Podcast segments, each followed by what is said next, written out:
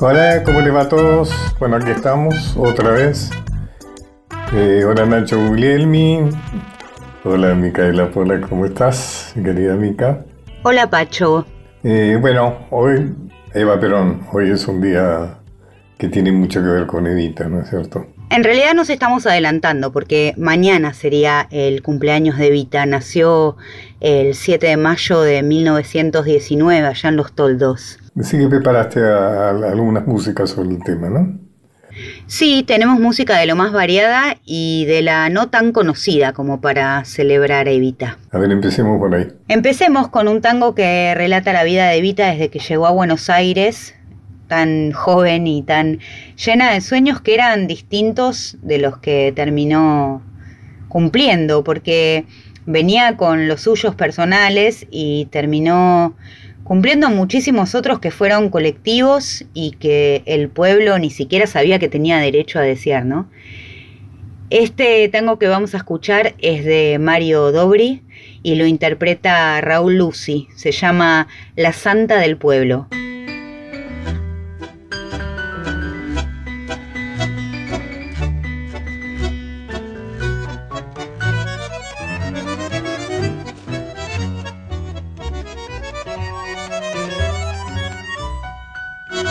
Se paró en la puerta de Constitución, le entregó a los rieles su amor provinciano y uniendo la pobre valija a la mano, le inclinó los sueños de su corazón.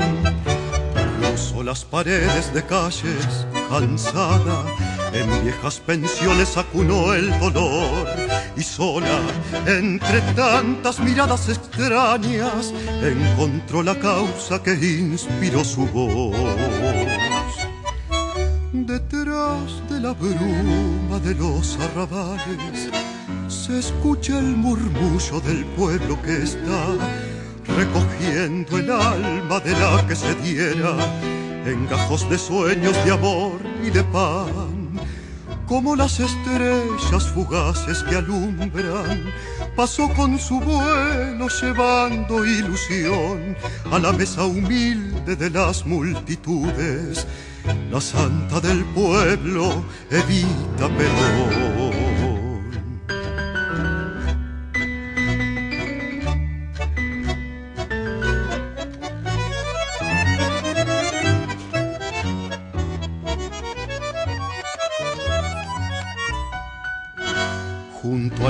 De los sindicatos, rescató la lucha de su coronel y entre los humildes, los niños y ancianos, construyó el camino que la vio crecer. La muerte con manos de barro le puso palomas de vuelo a su juventud y elevó su grito dolido y sincero ante la tristeza de la multitud. Detrás de la bruma de los arrabales se escucha el murmullo del pueblo que está recogiendo el alma de la que se diera en gajos de sueños de amor y de paz como las estrellas fugaces que alumbran, pasó con su vuelo llevando ilusión a la mesa humilde de las multitudes, la santa del pueblo, Evita Perón. Pacho O'Donnell está en Nacional, la radio pública.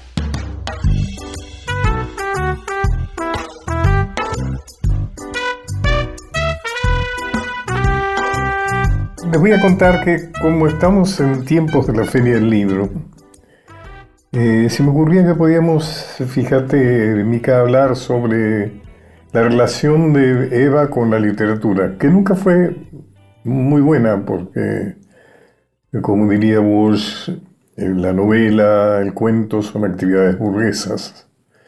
Y es difícil, por ejemplo, eh, en Vida de Vita hubo muy pocos escritores que congeniaran con el peronismo. Alguno era Marechal, el más importante de todos, Catineire Dios, Julia Piluzca Farmi. pero en general la cultura argentina estuvo en contra, diríamos, del peronismo. Y hay algunos eh, textos que, que, justamente ejemplifican esto. Por ejemplo, hay un texto de Jorge Luis Borges, sin duda un hombre muy poco simpatizante de, del peronismo, en un cuento que se llamó El Simulacro, publicado en 1953, que hace una parodia del velorio de Eva. Eva había muerto y su velorio fue realmente muy imponente, una manifestación masiva de dolor muy impresionante, yo la recuerdo muy bien. En este cuento se narra la historia de un funeral en un humilde rancho en el Chaco, que en realidad es una simulación. Eh, leo textual. En uno de los días de julio de 1952, el enlutado apareció en aquel pueblito del Chaco. Era alto, flaco, indiado, con una cara inexpresiva de opa o de máscara. La gente lo trataba con deferencia, no por él, sino por el que representaba, o ya era. Eligió un rancho cerca del río, con la ayuda de unas vecinas, armó una tabla sobre dos caballetes y encima una caja de cartón con una muñeca de pelo rubio.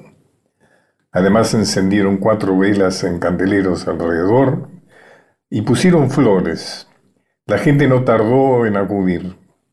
Viejas desesperadas, chicos atónitos, peones que se quintaban con respeto el casco de corcho, desfilaban ante la caja y repetían, mi sentido pesa mi general. Este, muy compungido, lo recibía junto a la cabecera, las manos cruzadas sobre el vientre, como mujer encinta. Alargaba la derecha para estrechar la mano que le entendían y contestaba con interés y resignación. Era el destino, se ha hecho todo lo humanamente posible.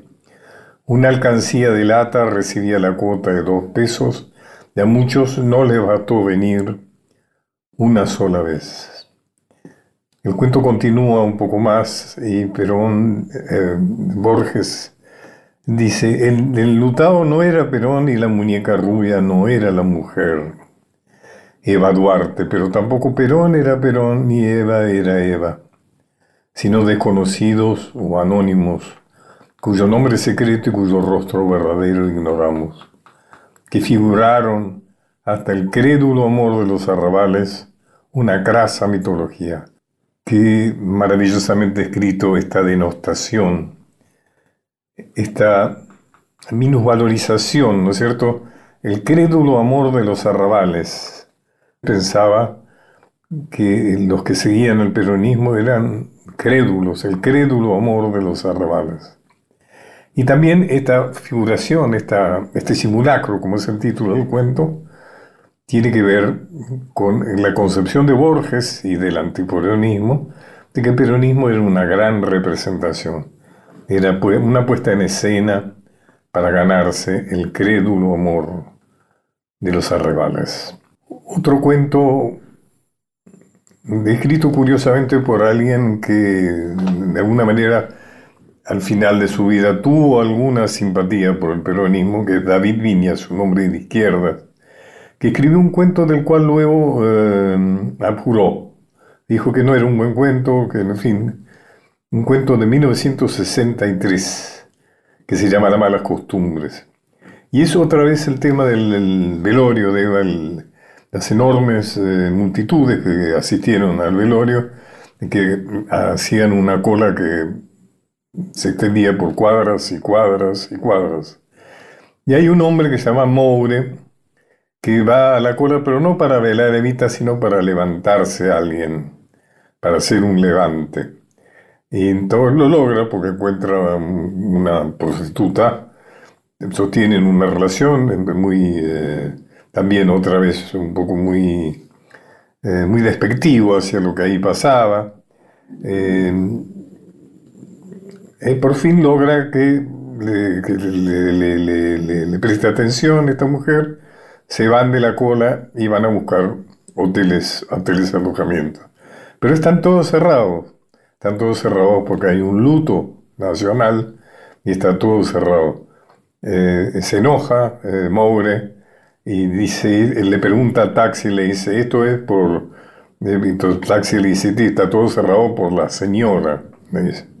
Y dice, es demasiado por la yegua Y la prostituta termina, ah, no, eso sí que no, eso sí que no se lo permito. Y se baja del auto dando un portazo y se aleja. Por fin, vamos a tocar otro cuento, pues este es un cuento maravilloso, extraordinario, de Rodolfo Walsh, que cuando se hizo una votación de 57 escritores y críticos, se resolvió que era el mejor cuento de la literatura argentina, el mejor cuento jamás escrito. Y narra el encuentro de un periodista, se llama Esa Mujer, entre un periodista que busca descifrar el paradero del cadáver de una mujer, es decir, en, todo el cuento no se la nombra Eva, de alguna manera en paralelo a la prohibición que existió durante mucho tiempo de que no se podía nombrar ni a Perón, ni a Eva, ni al peronismo, lo cual constituiría un delito. Eh, como sabemos, el cadáver de Vita desapareció durante un tiempo y no se sabía dónde estaba. Entonces este periodista habla con un coronel que sabe que ha tenido mucho que ver con la desaparición, no lo nombran tampoco, pues se sabe que es el coronel Mori Koenig. Y, eh, entonces, textual les leo. Em, ¿La sacaron del país? Pregunta el periodista. Sí, ¿la sacó usted? Sí.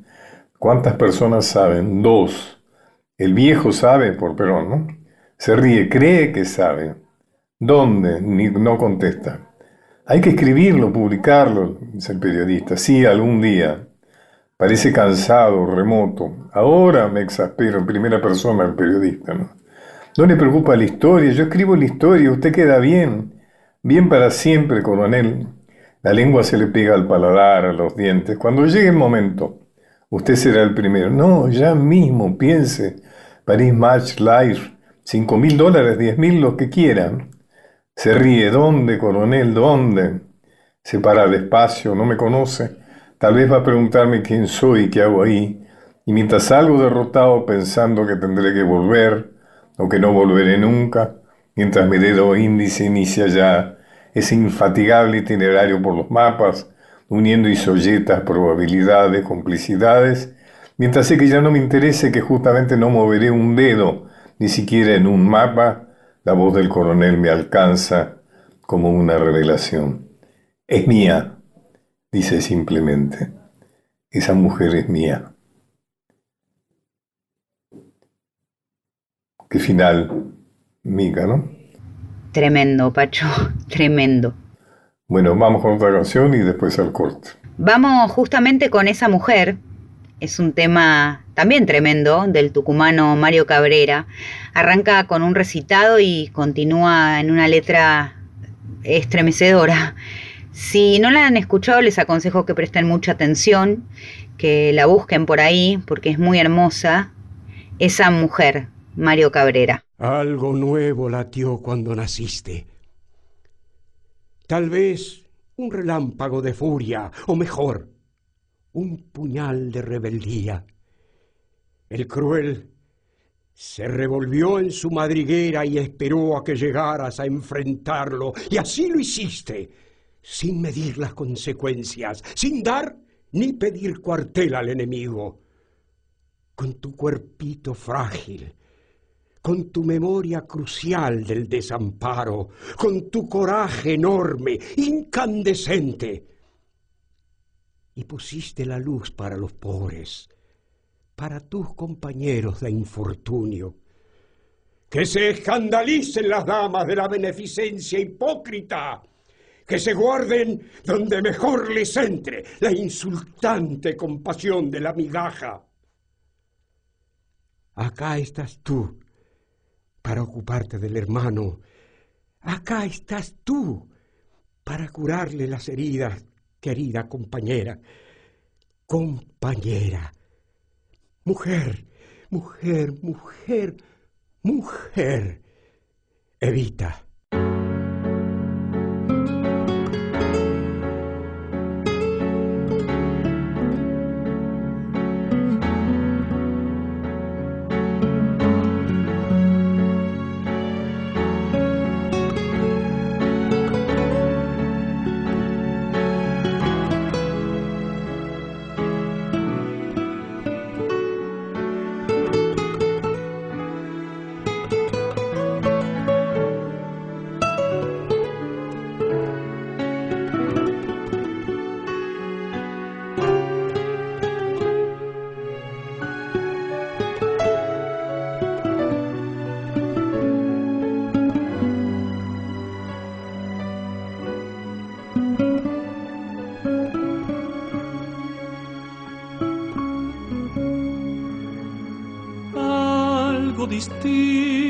Tenía para que el pueblo la amara con un amor limpio y puro, nacido del corazón.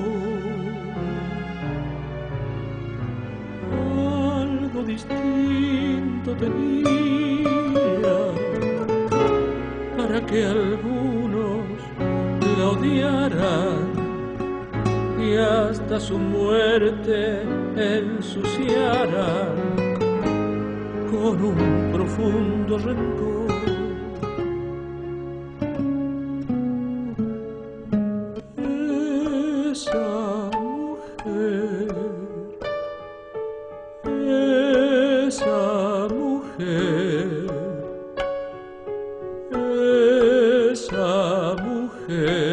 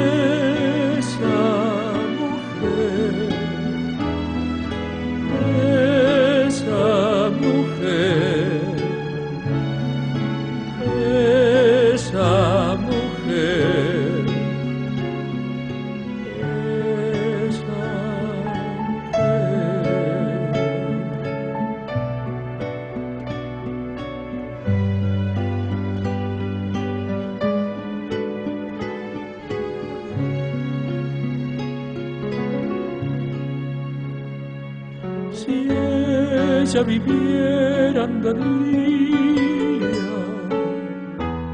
codo a codo con los suyos, con sus cabecitas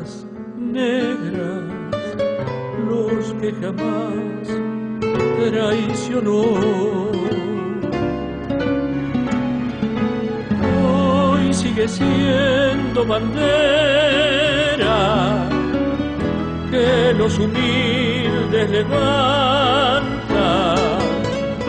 para nombrar su esperanza cuando se debe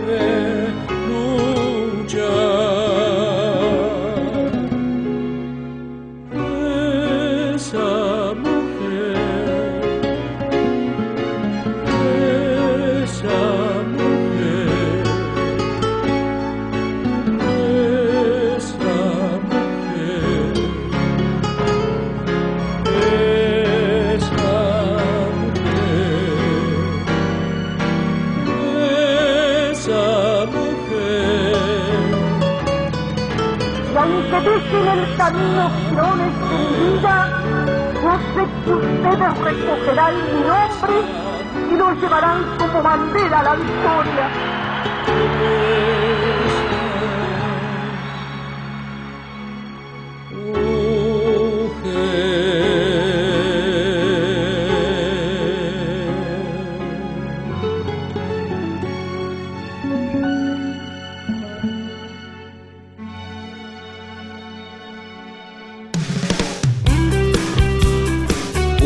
Transitando los caminos de Pacho O'Donnell por Nacional. Continuamos con Los Caminos de Pacho O'Donnell.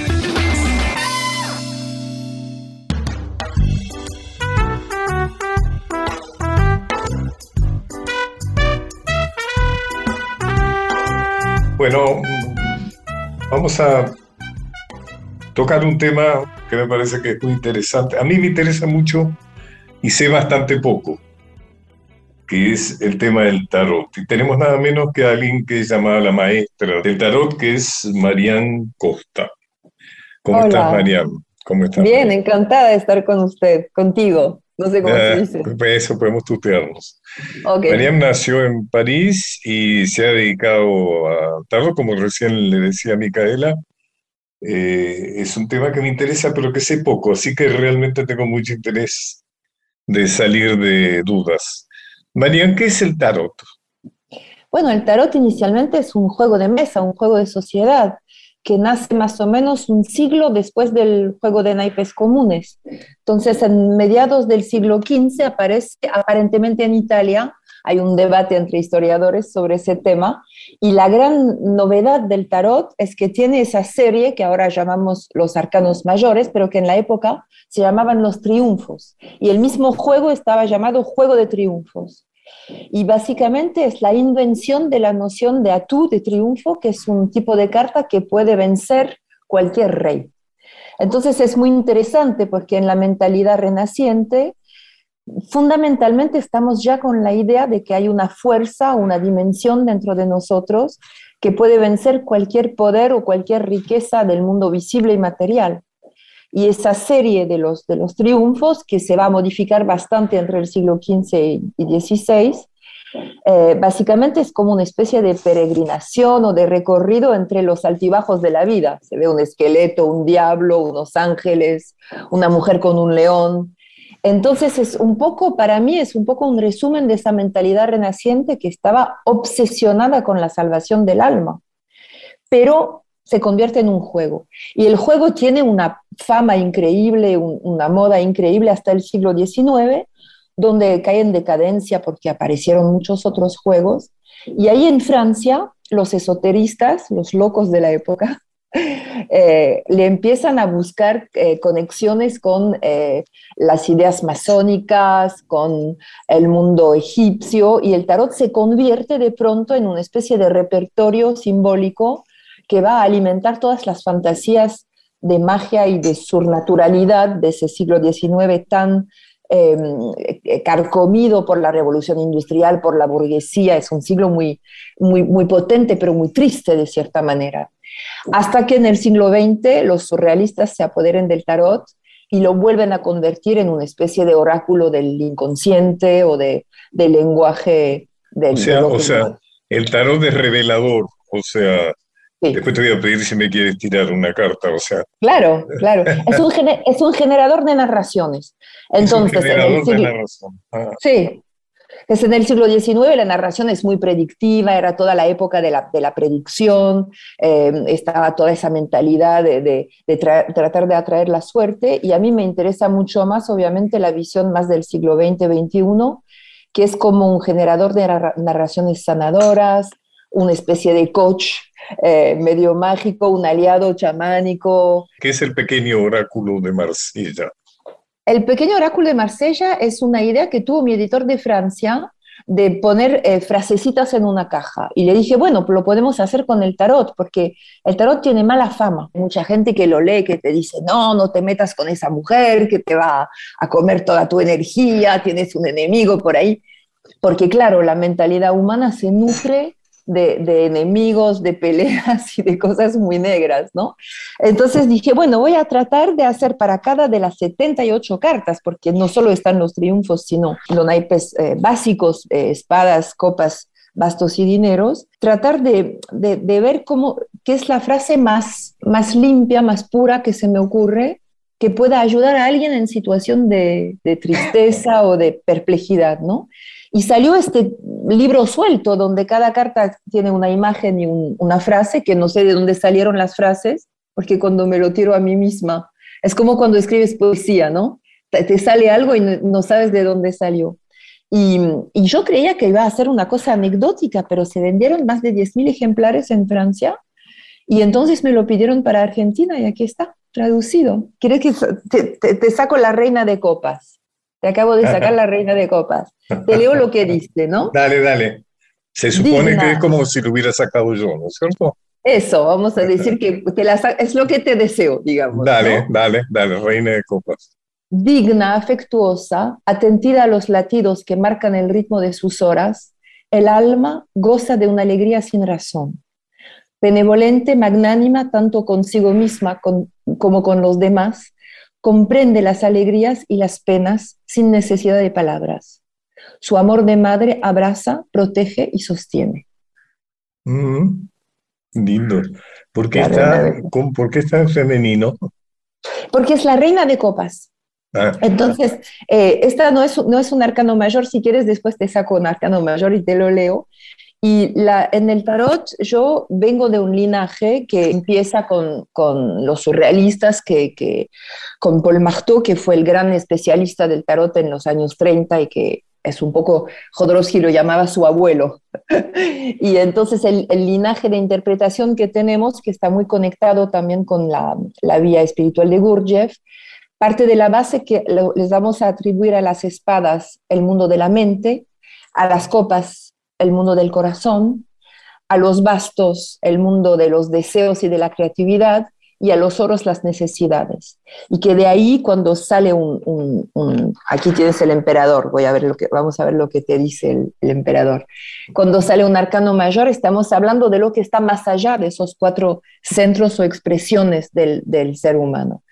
¿Te leo el emperador? ¿Quieres? Te voy a leer el tarot toda, Esto lo sacaste al azar, digamos. Esto eres tú, me imagino. Sólido. Sí, lo saqué al azar. Sólido, enraizado como un árbol, con las ramas bien elevadas hasta el cielo, hacia el cielo.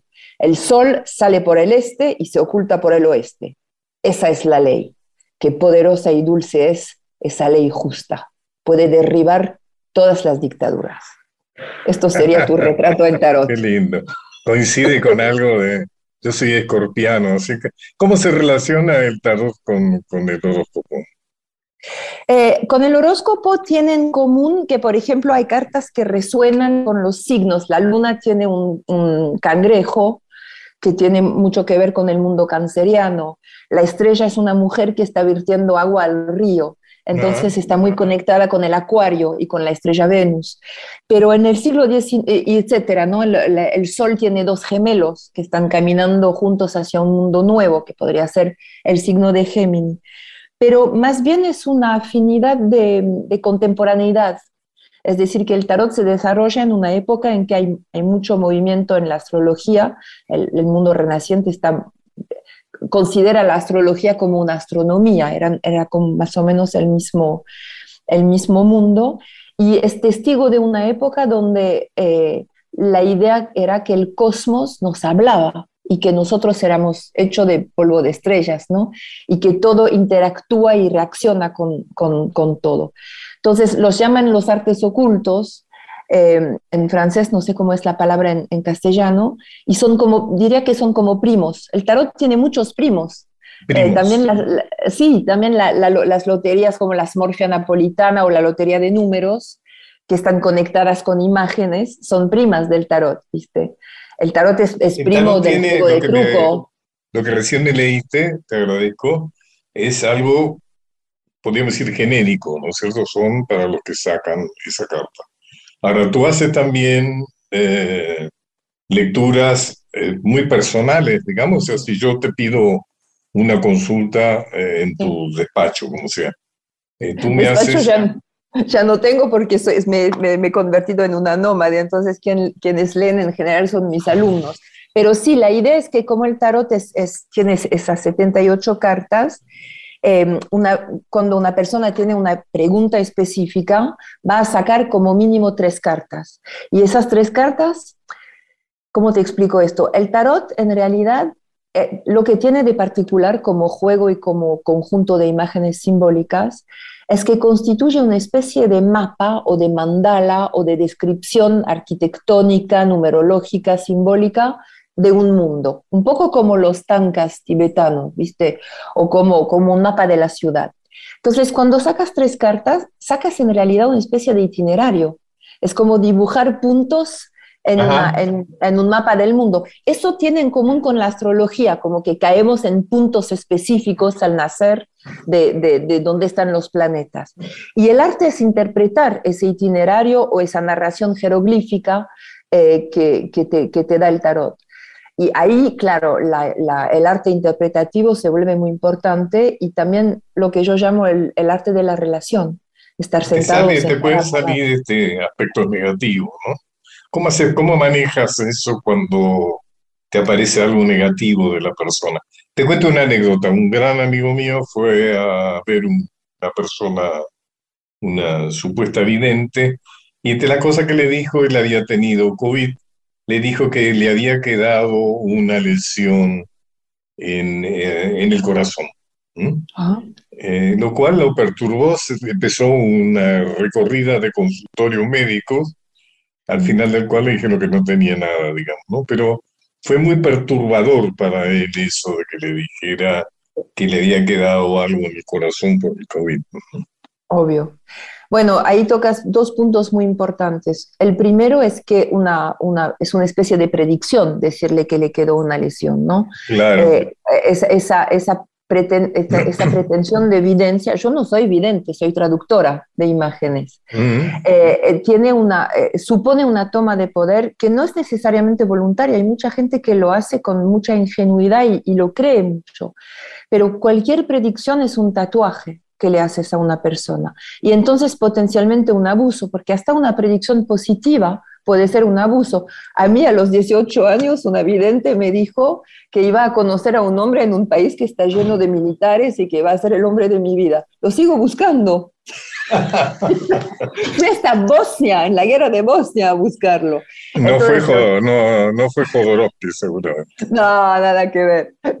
Entonces, la predicción para mí es esencialmente tóxica. Y la otra cosa es que los temas de medicina yo no los mezclaría con el tarot. El tarot habla del alma y del espíritu. Entonces puede ser que tu amigo quedó lesionado emocionalmente, eso no lo sé, y que la lesión de corazón era más bien una pena o algo así. Pero yo creo mucho más en el tarot como una especie de poesía visual o, o, de justicia poética que nos ayuda. Yo creo mucho en el hecho que podemos cerrar cualquier pesadilla con un final feliz. Entonces, cuando una persona viene con una pregunta, está con un miedo, con una esperanza que tiene su contraparte de miedo, está con un conflicto, está con algo que la molesta. Si agrego neurosis a la neurosis, estamos fritos. Pues mi trabajo va a ser permitir que la persona se enchufe en la mejor parte de él mismo, de ella misma, para generar una narración que le permita hacer un paso en la dirección que quiere. Se parece mucho más al coaching que a, que a la predicción, ¿viste? Entonces, obviamente, ahí hay que, hay que, por eso te decía que es un arte de la relación, es como el tango, ¿sabes? Que estoy muy aficionada al tango. Eso te iba a preguntar, sí. Inclusive te he leído de que sientes que hay cosas comunes entre el tango y el tarot. Soy Pacho Donner, estoy hablando con Marían Costa. Bueno, Pacho, ¿bailas tango? bastante mal, bastante, porque hay un tango clásico es el tango arrastrado, diríamos, que sí puedo bailarlo. Pero últimamente se ha impuesto algo así como una especie de tango acrobático, ¿no? Que, es, que, es imposible, que tiene que tener un, todo un entrenamiento, en fin, es un tango más de espectáculo, ¿no? Así Entonces, que, sí, sí, te escucho. Cuéntame. Leer, el tarot es exactamente como, como caminar abrazados, es como caminar Caminar abrazado. Es decir, que claro, empieza cuando sacas tres cartas, te da la partitura, te da el ritmo y la partitura. Las cartas que salen son, son como la música. Y después están dos personas en particular dialogando sobre esta música que son las tres cartas. A veces la conexión es fantástica, inmediata, genial. Podríamos decir que la persona que lee el tarot tiene el rol de lo que llaman ahora el líder, ¿no? En el tango, de la persona que guía, el rol masculino el rol activo, convexo, y la que la persona que escucha y, comenta y, opina de su lectura, es más como el rol tradicionalmente femenino del tango. Pero es una cuestión de encuentro y el encuentro está dictado por las tres cartas, que son como la partitura o la música, sobre la cual vamos a tratar de bailar tal como bailamos con la vida, con los que nos trae la vida, un enamoramiento, una ruptura, salud, enfermedad, fuerza, un y darle y darle el, propio el propio estilo, digamos. Sí, absolutamente. Y, a mí me gusta mucho porque hice mucho un trabajo, no sé si lo conoces, que se llama el método Feldenkrais, que es un trabajo corporal. Feldenkrais era, era doctor en física, trabajó con Cano, con el inventor del, del judo. Entonces, Feldenkrais hablaba mucho de la ley de la gravedad. La ah. Tierra nos atrae, y es lo mismo, el árbol genealógico nos empuja a repetir cosas. La mortalidad humana nos hace envejecer. Es así, la vida es así, ¿no? Hay cosas que podemos considerar trágicas. Sería hermoso ser inmortales, sin peso, sin ninguna neurosis familiar. Pero no, están todas esas cosas. Pero tal como el bailarín baila dentro del campo de la gravedad y no se arrastra, para mí el tango, el, perdón, el tarot nos enseña a bailar con las circunstancias. Entonces estoy mucho más cercana cuando me preguntaba si hay cartas negativas de la noción taoísta que se refleja en el I Ching, de que hay situaciones estancadas y situaciones fluidas. Cuando algo está estancado, sabes muy bien, con toda la vida que tienes vivida, que la creatividad, la abertura, la disposición de corazón, la abertura de mente, es lo que nos permite volver a fluir. A veces no donde hubiéramos querido fluir. Eso nos pasó a todos y todas con el COVID. el mundo se cayó. Pero ¿qué inventamos para seguir fluyendo? Recién pensé, el COVID hizo que muchas cosas se empezaran a hacer a distancia, ¿no? Por ejemplo, como esto que estamos haciendo eh, es una herencia del COVID de alguna manera. ¿Haces tarot a distancia, así por, eh, por, por, como por Zoom, por ejemplo? Ah, eh, lo que pasó con el COVID es que hice mucha enseñanza eh, por Zoom y con precios muy, muy bajos. Eh, y fue la primera vez que llegué a tener tipo 600 personas en una clase de Zoom, que para mí era bastante alucinante. Lo hice en italiano, en español, en francés, con la idea que la gente estaba clavada en su casa, que mucha gente estaba empobreciendo un montón y que tenía que ofrecer enseñanza a distancia eh, así con, un precio muy accesible. Entonces me dediqué los primeros seis meses de la pandemia muchísimo a esto para sobrevivir personales también hacías? Consultas personales es complicado porque para mí la cuestión de la presencia es un poco como, perdón por la, metáfora, pero es muy así, un poco como hacer el amor. Entonces, si lo haces por pantalla, se, vuelve un poco pornográfico. Correcto, correcto. Y no es muy de mi gusto. Hay una, una sí, con una persona que ya conozco o con alguien que realmente está en una situación súper complicada y que me necesita solo a mí porque trabajo con un alumno mío y no lo resolvió puedo llegar a consultar por Zoom, pero lo veo muy, intelectualiza mucho las cosas, nos falta respirar juntos, nos falta olernos, ¿viste? Nos falta el tiempo de silencio que es importante, entonces mm, no estoy muy... ¿Sigues, sigues, ¿Sigues haciendo cursos a distancia? Te digo porque le puedo, podemos darle tu dirección y a los que nos están escuchando que quieran formarse contigo, nos dirás a dónde pueden dirigirse. Sí, sí, tengo un Instagram que, que, se llama Marian Costarot en una sola palabra. Marian Costa, Marian es Marian con doble Marian, con doble N y E. Y Costa al final, es Costa. Y al final de, de, Costa le pones Tarot, Marian Costarot. Mm, ah, Marian Costa, Costa no, Marian Tarot. Costarot. Marian ah, Costarot. Está bueno. El lo compartimos Marian Costarot eh, en Instagram y Facebook. Para lo que quieran. Quiero hablar contigo de Jodorowsky. Tú has sido pareja o compañera de Jodorowsky durante muchos años. Yo lo conocí una vez que vino a Buenos Aires, le hice una entrevista para un programa de televisión que tenía entonces. Tuvimos, luego estuvimos comiendo juntos y demás. Me pareció una persona encantadora. Y sé que, que, que has escrito eh, un libro. Dos libros, sí. Dos libros juntos y que han hecho muchas experiencias juntos. Cuéntame cómo fue tu, tu experiencia con Jodorowsky. No, no tanto la experiencia personal, sino la experiencia este, fue una de esas cosas, digamos. Sí, fue una de esas cosas inevitables. Yo creo que ni él quería estar con una fiera como yo, está mucho más feliz ahora casado con su esposa vietnamita, que es artista, que es discreta, que lo cuida. Yo, yo soy insoportable. Entonces el pobre me tuvo que aguantar y yo no pensaba ni en pedo meterme con un macho chileno, imagínate, yo criada por una madre feminista en Francia, que solo había tenido hasta los 30 años novios más jóvenes que yo, de pronto me encontré clavada en una relación con un hombre que me llevaba 37 años, imagínate. Un hombre apasionante, ¿no? Un hombre... Pero sí, fue una cosa... Con una enorme creatividad, ¿no? Sí, cuando, cuando, cuando estamos juntos, Alejandro estaba en para mí en el, en, el mayor punto de su creatividad. Se despertaba cada mañana con ideas que podían revolucionar el mundo. Y, y, para mí, más que nada, fue una especie de profunda amistad-amor, no sé cómo decirlo, porque realmente yo estaba observando sus procesos Em, tuvimos que adaptarnos mucho el uno al otro, pero, pero a la vez era una de esas situaciones muy creativas. Un poco, si, si me atrevo a, a, compararlo como Picasso con su esposa pintora Françoise Gillot, que después Picasso fue mucho más feliz con Jacqueline, ¿no? que fue su última esposa. Un poco algo así. Y a mí me, me, enseñó a romper toda la mentalidad francesa de que una, tienes que hacer una sola cosa a la vez. Alejandro es un iconoclasta fuertísimo y es alguien que se permite ser lo que es en cualquier circunstancia eh, sin ninguna... Sin me, acuerdo, me acuerdo que me contaba cuando rompió un piano a hachazo, ¿no? Sí, esto y muchas otras cosas. Muchas otras cosas, sí, claro. Pero eso, y es un vencedor, porque llegar de Chile como llegó e imponerse mundialmente, lograr vivir en Francia, hacer éxito con cosas que están como con cosas como el cómic, como ese cine metafísico medio raro que hacía él, eh, con el tarot, etcétera. ¿Cómo se llama la terapia? ¿Cómo se llama la terapia que le hacía? Le había puesto un nombre.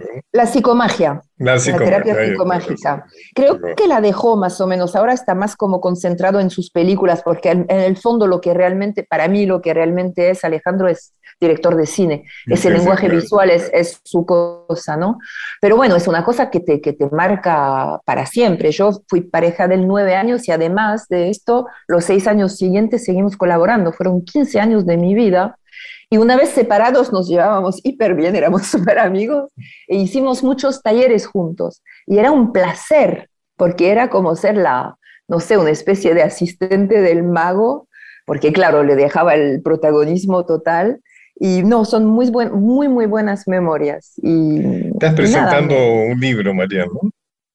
Sí, estoy presentando, bueno, el libro salió en la pandemia, el libro que salió con Grijalvo se llama El Tarot Paso a Paso y es una especie de suma de todo lo que he hecho en los 15 últimos años, historia del tarot eh, y, cómo leerlo. Es un libro para principiantes y un libro para, eh, para, para gente avanzada y a la misma vez estoy empezando a difundir esos pequeños eh, oráculos. Vamos a tener pronto también una propuesta de la Lotería Mexicana. Eh, estoy preparando, bueno, muchas cosas. Es decir, que con Grijalvo tengo el libro El Tarot Paso a Paso y con Grupal y Ediciones Bonaventura ese pequeño oráculo que es más como un objeto, como una cajita de, poemas sueltos. Y también el tarot del tango me llama la atención la relación con la lotería mexicana. ¿Qué tiene que ver el tarot con la lotería? Fíjate que cuando nació el tarot eh, empezó la, la el grabado sobre madera. Es el siglo XVI-XVII en Europa, es, un, es una, una, una efervescencia de grabados de dibujos.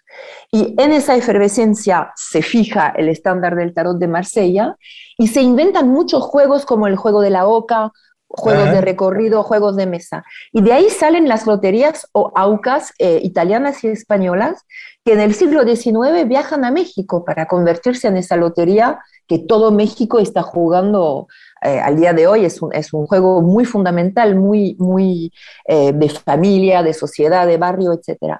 Y la lotería es, si el tarot es una narración sagrada, una arquitectura imponente, la lotería es la, es la novela traviesa, la novela que te compras antes de, subir al avión o de tomar el tren, que viene a dar a decir lo suyo, ¿no? Y a mí me faltaba un compañero para leer el tarot. Entonces ahora cuando hago lecturas de tarot, saco unas cartas de la lotería para ver, para ver lo que quieren agregar. Que en la lotería está hay un tipo borracho que se está vertiendo el vino en la cabeza, hay un apache que viene con sus flechas a, disparar, pero que en realidad son eh, arquetipos que están conectados. El apache, por ejemplo, es el cúpido, el, el, ángel con sus flechas de la lotería italiana. Eh, el borracho está conectado con esas nociones muy antiguas de la templanza, que está eh, derramando botellas. Entonces es una interpretación popular y a mí me encanta todo lo popular porque lo considero más sagrado a veces que el arte oficial. Y estoy en esa investigación histórica iconográfica de la lotería y vamos a sacar un, libro también sobre este tema. Mariana, ha sido un encanto conversar contigo realmente. Igualmente. te, agradezco mucho, muy interesante. Seguramente hay gente que se va a comunicar contigo en el Instagram que acabas de dar, eh, Marian Costarot. Y bueno, espero que tengas una buena estadía en Buenos Aires. Mi ciudad preferida del mundo entero. Se me olvidó decirte que presentamos el tarot del tango en el ah. Tazo el 15 ah. de mayo. Ah, qué bueno eso. 15 de mayo. 15 de mayo en el Tazo, el, tarot del tango. Y es es probable que voy a cantar si me animo. Qué bueno. y bailaremos, eso seguro. Hemos estado con una mujer muy fuerte, muy convencida. Muchas gracias. Bueno, y sabes, eh, Marian, que estamos eh, ilustrando esto con canciones que tienen que ver con Eva Perón, porque es un aniversario de Evita. ¡Qué maravilla! Así que, bueno, creo que ha tenido que ver, o sea que vamos a despedirnos con Mica, que nos va a poner una canción relacionada con Eva Perón. Y a todos nos despedimos hasta el próximo viernes. Muchas gracias. Nacho Guglielmi, gracias por tu trabajo técnico.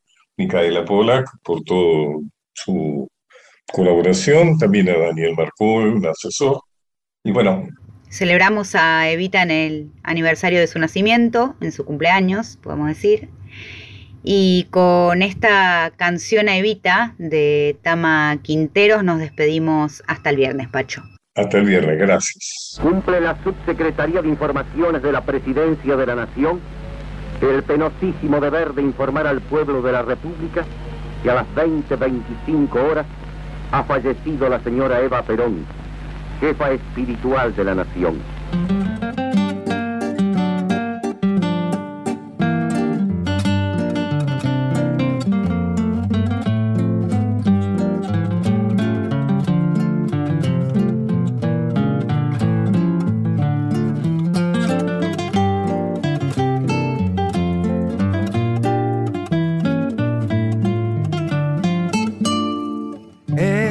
Canción ha nacido para cantarte. Crecida en la doctrina de tu bondad. Por eso elevo mi canto para adorarte. Por el sendero que marca la eternidad por eso elevo mi canto para adorarte. Por el sendero que marca la eternidad. No sé en qué estrella tú brillas, mujer divina pero sé que alumbrando siempre estarás a los humildes y pobres de mi Argentina, luchando por la justicia y por la igualdad. A los humildes y pobres de mi Argentina, luchando por la justicia y por la igualdad. Volverán, volverán, ya lo sé, esos días de luz y color y el amor volverá a renacer y del brazo tú irás con Perón, este pueblo que siempre anheló el retorno del líder al poder, grito dará como ayer, viva Evita y Perón, grito dará como ayer viva Evita y Perón.